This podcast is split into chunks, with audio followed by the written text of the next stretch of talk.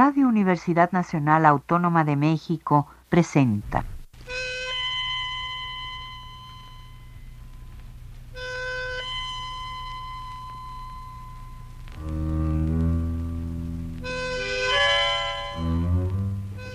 Cien años de tango.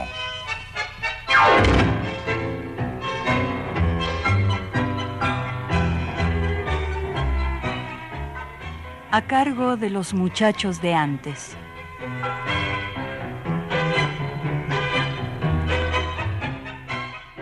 Entra la luz y haciendo torpemente de los sueños al sueño compartido, y las cosas recobran su debido y esperado lugar, y en el presente converge abrumador y vasto el vago ayer, las seculares migraciones del pájaro y del hombre, las legiones que el hierro destruyó, Roma y Cartago, Vuelve también mi cotidiana historia, mi voz, mi rostro, mi temor, mi suerte. Ah, si aquel otro despertar la muerte me deparara un tiempo sin memoria de mi nombre y de todo lo que he sido. Ah, si en este amanecer hubiera olvido.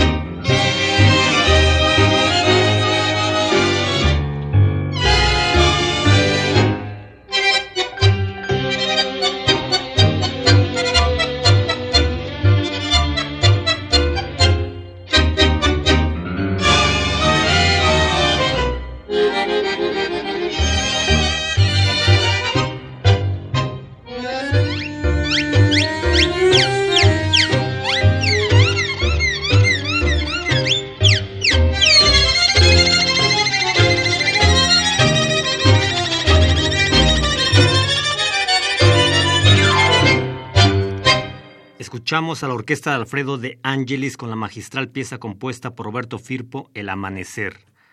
Amigos que hacen el tango, quizás muchos de ustedes identificaron de quién son las palabras con las que empezamos. Así es, son del entrañable Jorge Luis Borges, un hombre interesado por el conocimiento, por la comprensión de la realidad, schopenhaueriano sin lugar a dudas. También reflexionó sobre las encrucijadas del tiempo y sus paradojas sobre el lenguaje y su posibilidad e imposibilidad de comunicar, sobre Buenos Aires, por supuesto, la ciudad de los inmortales. En Borges, el espejo, el ajedrez, el laberinto, la biblioteca, las monedas y el reloj de arena son elementos simbólicos, desde ellos habla, pero también lo hace desde el puñal, desde la noche, la guitarra, las esquinas y el arrabal. El tango en Borges es fundamento. Dediquémosle, pues, este programa a este gran pensador, quien dice que, si el sueño fuera una tregua, un puro reposo de la mente, ¿Por qué, si te despiertan bruscamente, sientes que te han robado una fortuna? ¿Por qué es tan triste madrugar? La hora nos despoja de un don inconcebible, tan íntimo que solo es traducible en un sopor que la vigilia dora de sueños, que bien puede ser reflejos truncos de los tesoros de la sombra, de un orbe intemporal que no se nombra y que el día deforma en sus espejos. ¿Quién serás esta noche en el oscuro sueño del otro lado de su muro?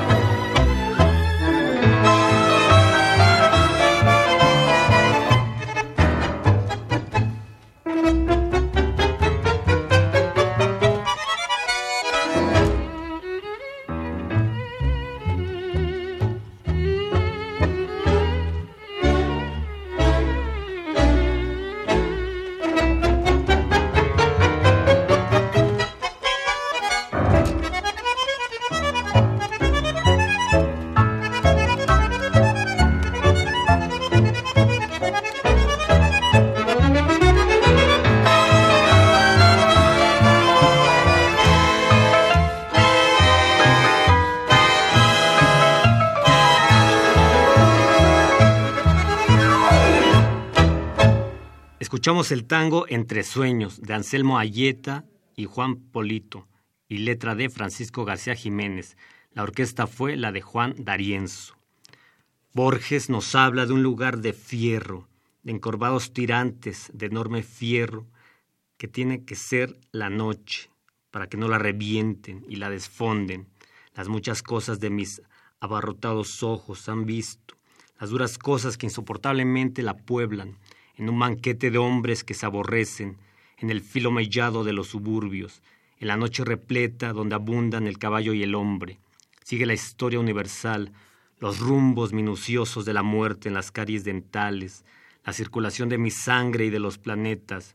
He odiado el agua crapulosa de un charco, he aborrecido en el atardecer el canto del pájaro, las fatigadas leguas incesantes del suburbio del sur, leguas de pampa, basurera y obscena, leguas de execración, no se quieren ir del recuerdo, lotes anegadizos, ranchos en montón como perros, charcos de plata fétida, soy el aborrecible centinela de esas colocaciones inmóviles, alambre, terraplenes, papeles muertos, sobras de Buenos Aires.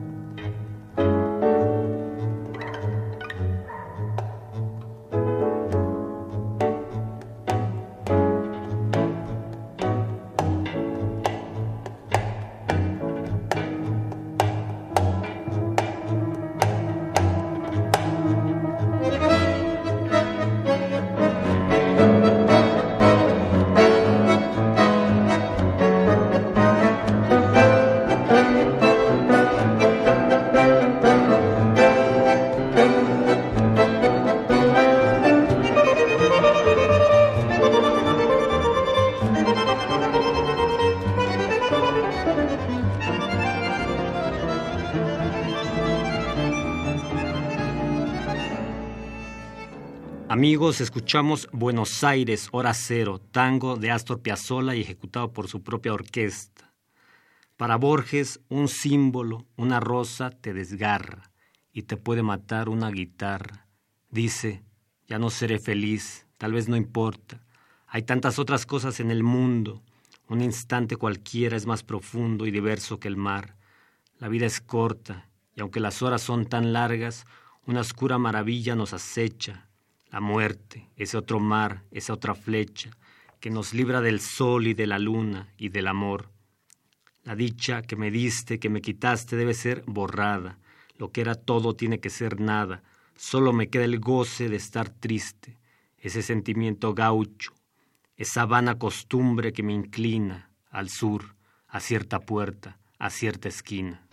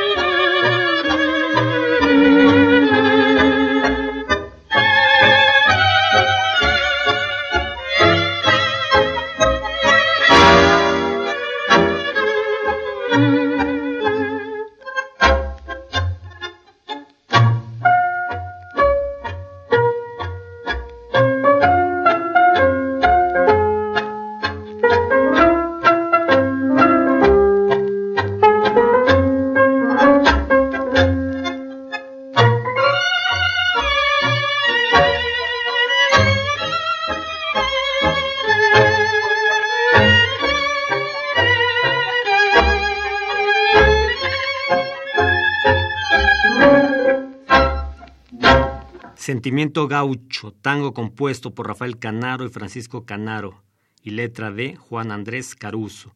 La orquesta fue de Rodolfo Biaggi. En su texto El Encuentro, Borges nos relata cómo Uriarte propuso a gritos a Duncan un póker mano a mano. Alguien objetó que esa manera de jugar solía ser muy pobre y sugirió una mesa de cuatro. Duncan lo apoyó, pero Uriarte, con una obstinación que no entendí, ni traté de entender, insistió en lo primero. Uriarte vociferaba que su adversario le había hecho una trampa. Los compañeros lo rodeaban, de pie. Duncan, recuerdo, era más alto que los otros, robusto, algo cargado de hombros, inexpresivo, de un rubio casi blanco. Mané Uriarte era movedizo, moreno, acaso achinado, con un bigote petulante y escaso. Era evidente que todos estaban ebrios, no sé si había en el piso dos o tres botellas tiradas o si el abuso del cinematógrafo me sugiere esa falsa memoria. Las injurias de Uriarte no cejaban, agudas y ya obscenas. Duncan parecía no oírlo. Al fin, como cansado, se levantó y le dio un puñetazo. Uriarte, desde el suelo, gritó que no iba a tolerar esa afrenta y lo retó a batirse. Un duelo criollo estaba por comenzar.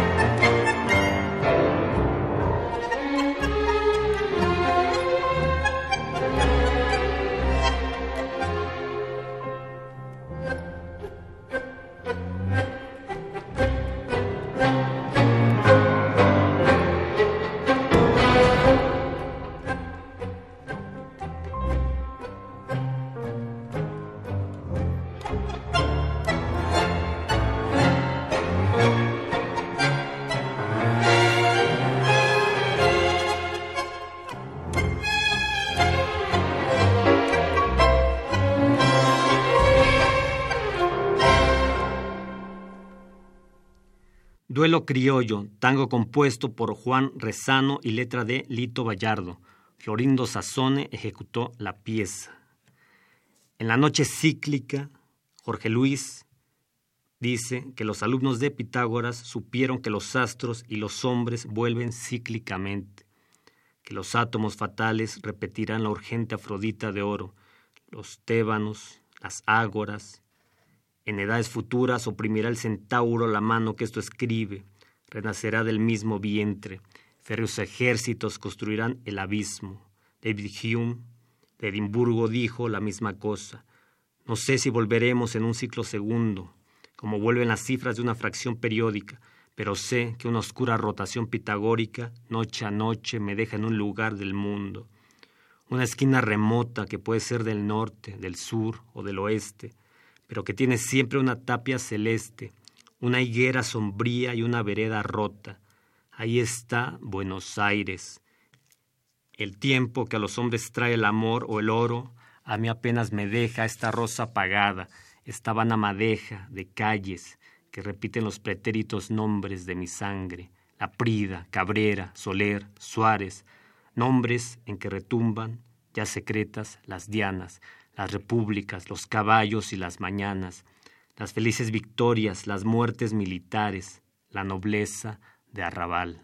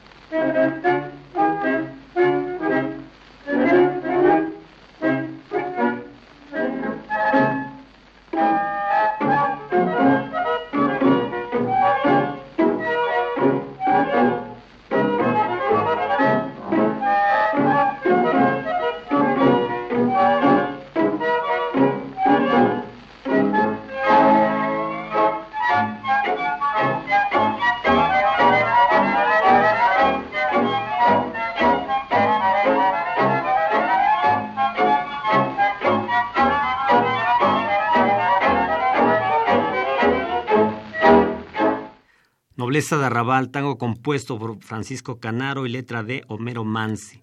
La ejecución fue de la orquesta de Francisco Canaro.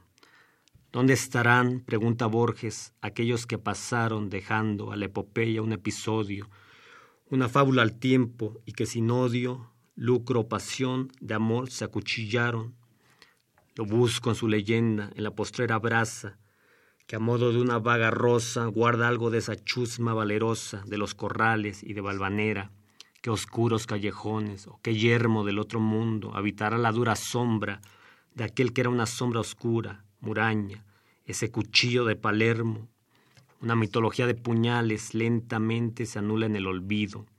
Una canción de gesta se ha perdido en sórdidas noticias policiales, aunque la daga hostil o esa otra daga, el tiempo, los perdieron en el fango. Hoy, más allá del tiempo, de la ciaga muerte, esos muertos viven en el tango, en la música están, en el cordaje de la terca guitarra trabajosa, que trama en la milonga venturosa, gira en el hueco la María rueda de caballos y leones. Y oigo el eco de esos tangos, de arolas y de greco, que yo he visto bailar en la vereda. El tango crea un turbio pasado irreal que de algún modo es cierto, el recuerdo imposible de haber muerto peleando en una esquina del suburbio. ¿Dónde estarán el malevaje que fundó en polvorientos callejones de tierra o en perdidas poblaciones la secta del cuchillo y del coraje?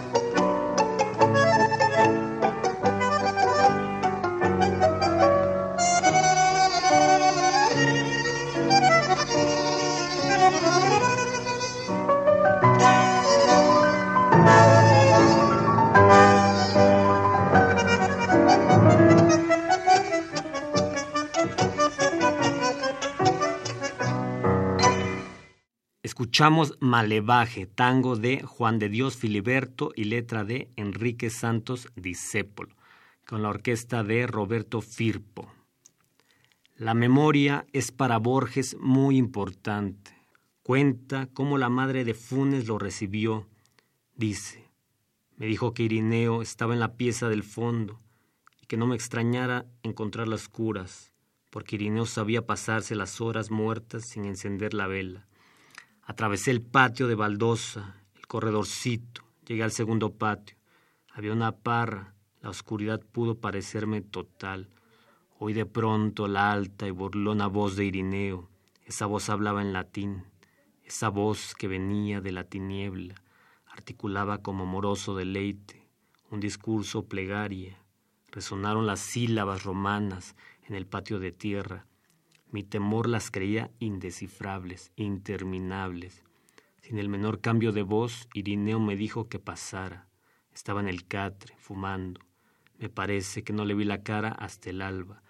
Creo rememorar el ascua momentánea del cigarrillo.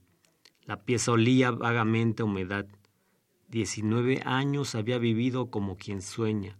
Miraba sin ver, oía sin oír, se olvidaba de todo, de casi todo.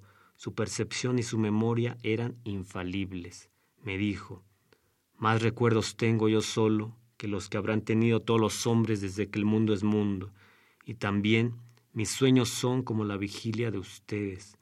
La recelosa claridad de la madrugada entró por el patio de tierra. Entonces vi la cara de la voz que toda la noche había hablado. Irineo tenía diecinueve años. Había nacido en 1868. Me pareció monumental como el bronce, más antiguo que Egipto, anterior a las profecías y a las pirámides. Pensé que cada una de mis palabras, que cada uno de mis gestos, perduraría en su implacable memoria. Me entorpeció el temor de multiplicar ademanes inútiles. Irineo Funes, el entrerriano, murió en 1889 de una congestión pulmonar.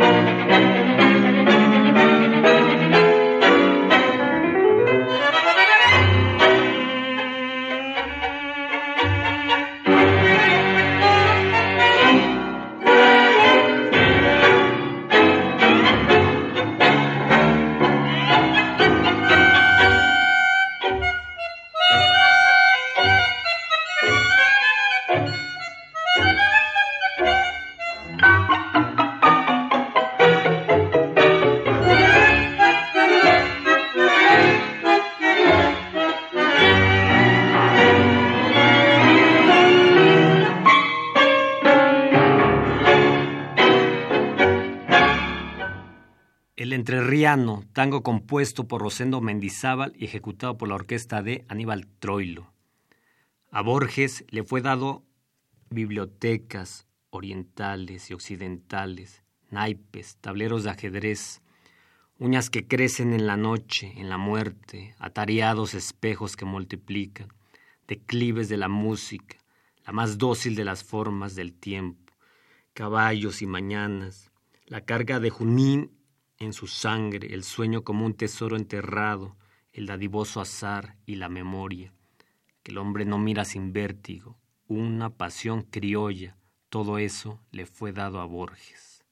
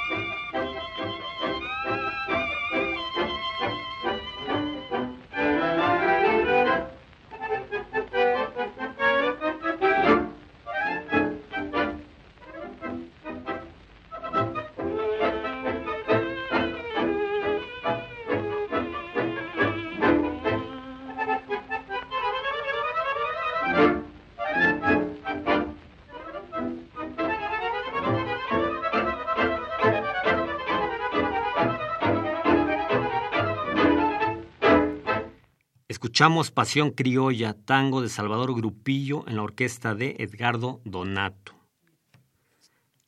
La inmortalidad es para Borges el tema.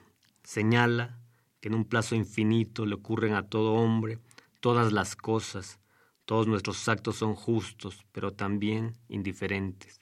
No hay méritos morales o intelectuales.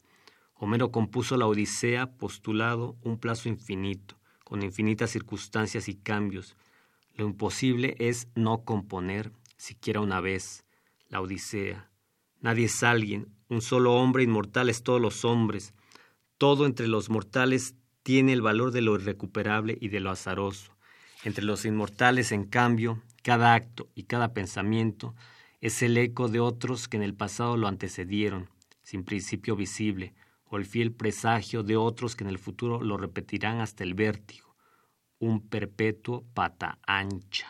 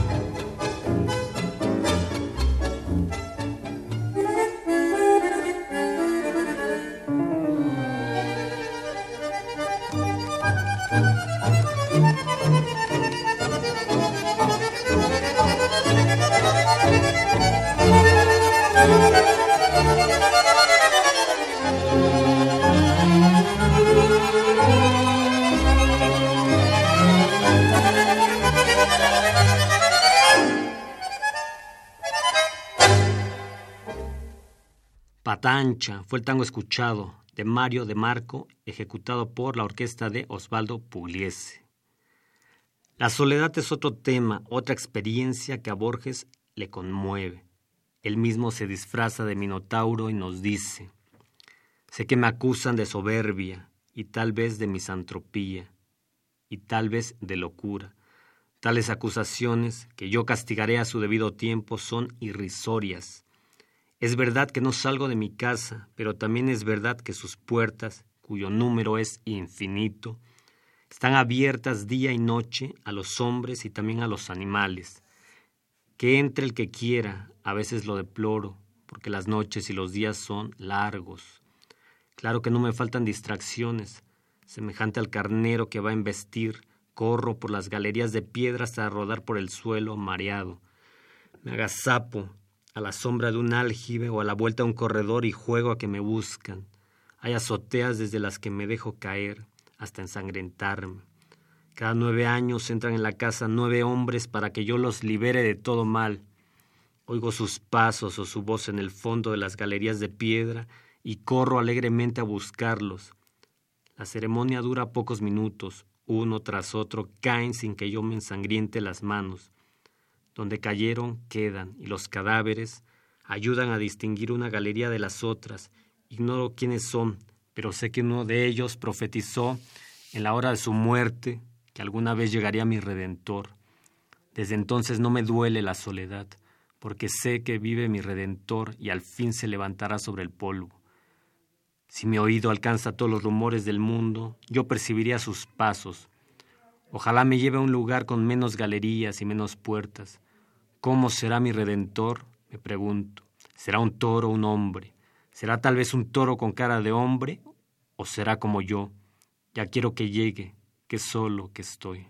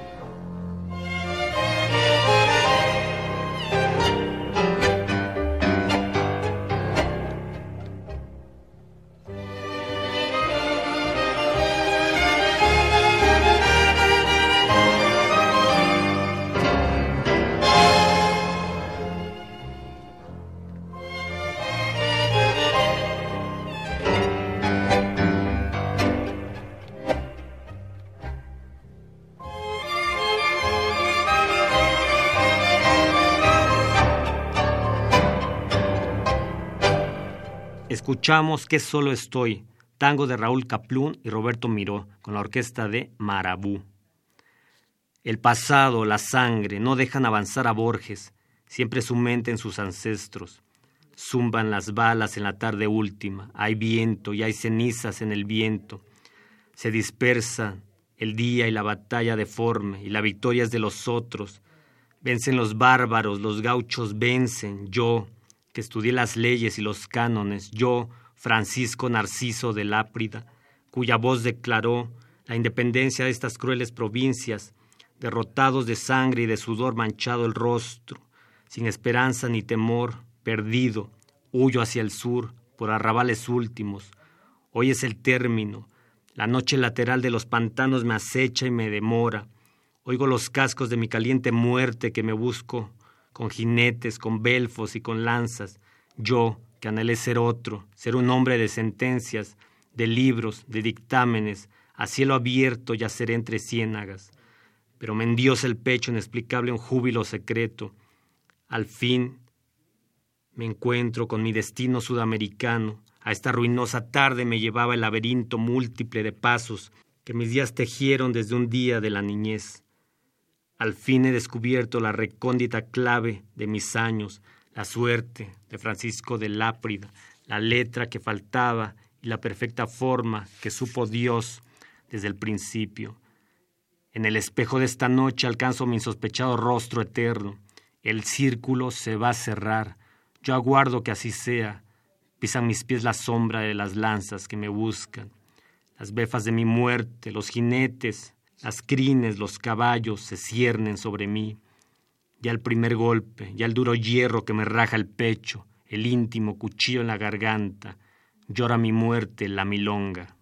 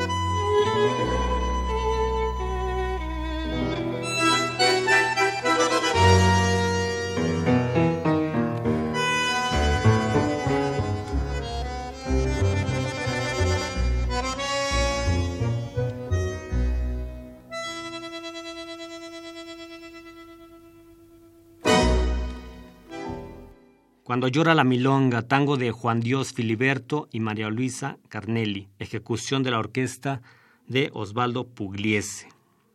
La daga, un puñal, fue forjado en Toledo. A fines del siglo pasado, Luis Melián la finur, se lo dio a mi padre, que lo trajo de Uruguay. Quienes lo ven tienen que jugar un rato con él. Se advierte que hace mucho que lo buscaban. La mano se apresura a apretar la empuñadura que le espera. La hoja obediente y poderosa juega con precisión en la vaina. Otra cosa quiere el puñal. Es más que una estructura hecha de metales. Los hombres lo pensaron y lo formaron para un fin muy preciso. Es, de algún modo, eterno. El puñal que anoche mató un hombre en Tacuarembó y los puñales que mataron a César. Quiere matar, quiere derramar, busca sangre. En un cajón del escritorio, entre borradores y cartas, interminablemente suena el puñal con su sencillo sueño de tigre. Y la mano se anima cuando lo rige porque el metal se anima, el metal que presiente en cada contacto al homicida, para quien lo crearon los hombres. A veces me da lástima, tanta dureza, tanta fe, tan apacible o inocente soberbia, y los años pasan, inútiles. Pensar que Baristo Carriego lo tuvo alguna vez en la mano.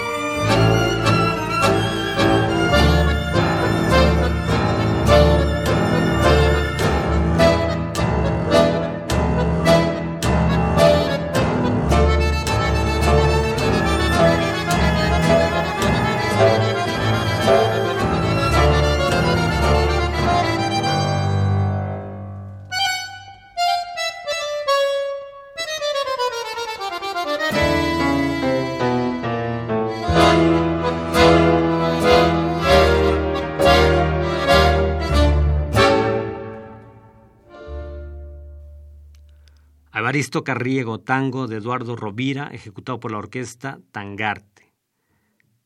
Así llegamos a nuestro final borgiano, queridos amigos, todo un alef de tangos, su literatura. Gracias a nombre de Radio UNAM, agradecemos a Miguel Ángel Ferrini por el apoyo en la cabina. Mi nombre es Eric Rodríguez. Feliz domingo. Radio Universidad Nacional Autónoma de México presentó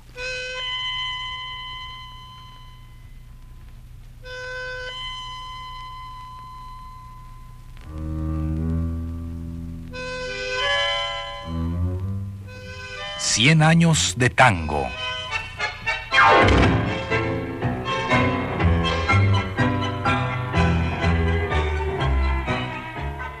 a cargo de los muchachos de antes.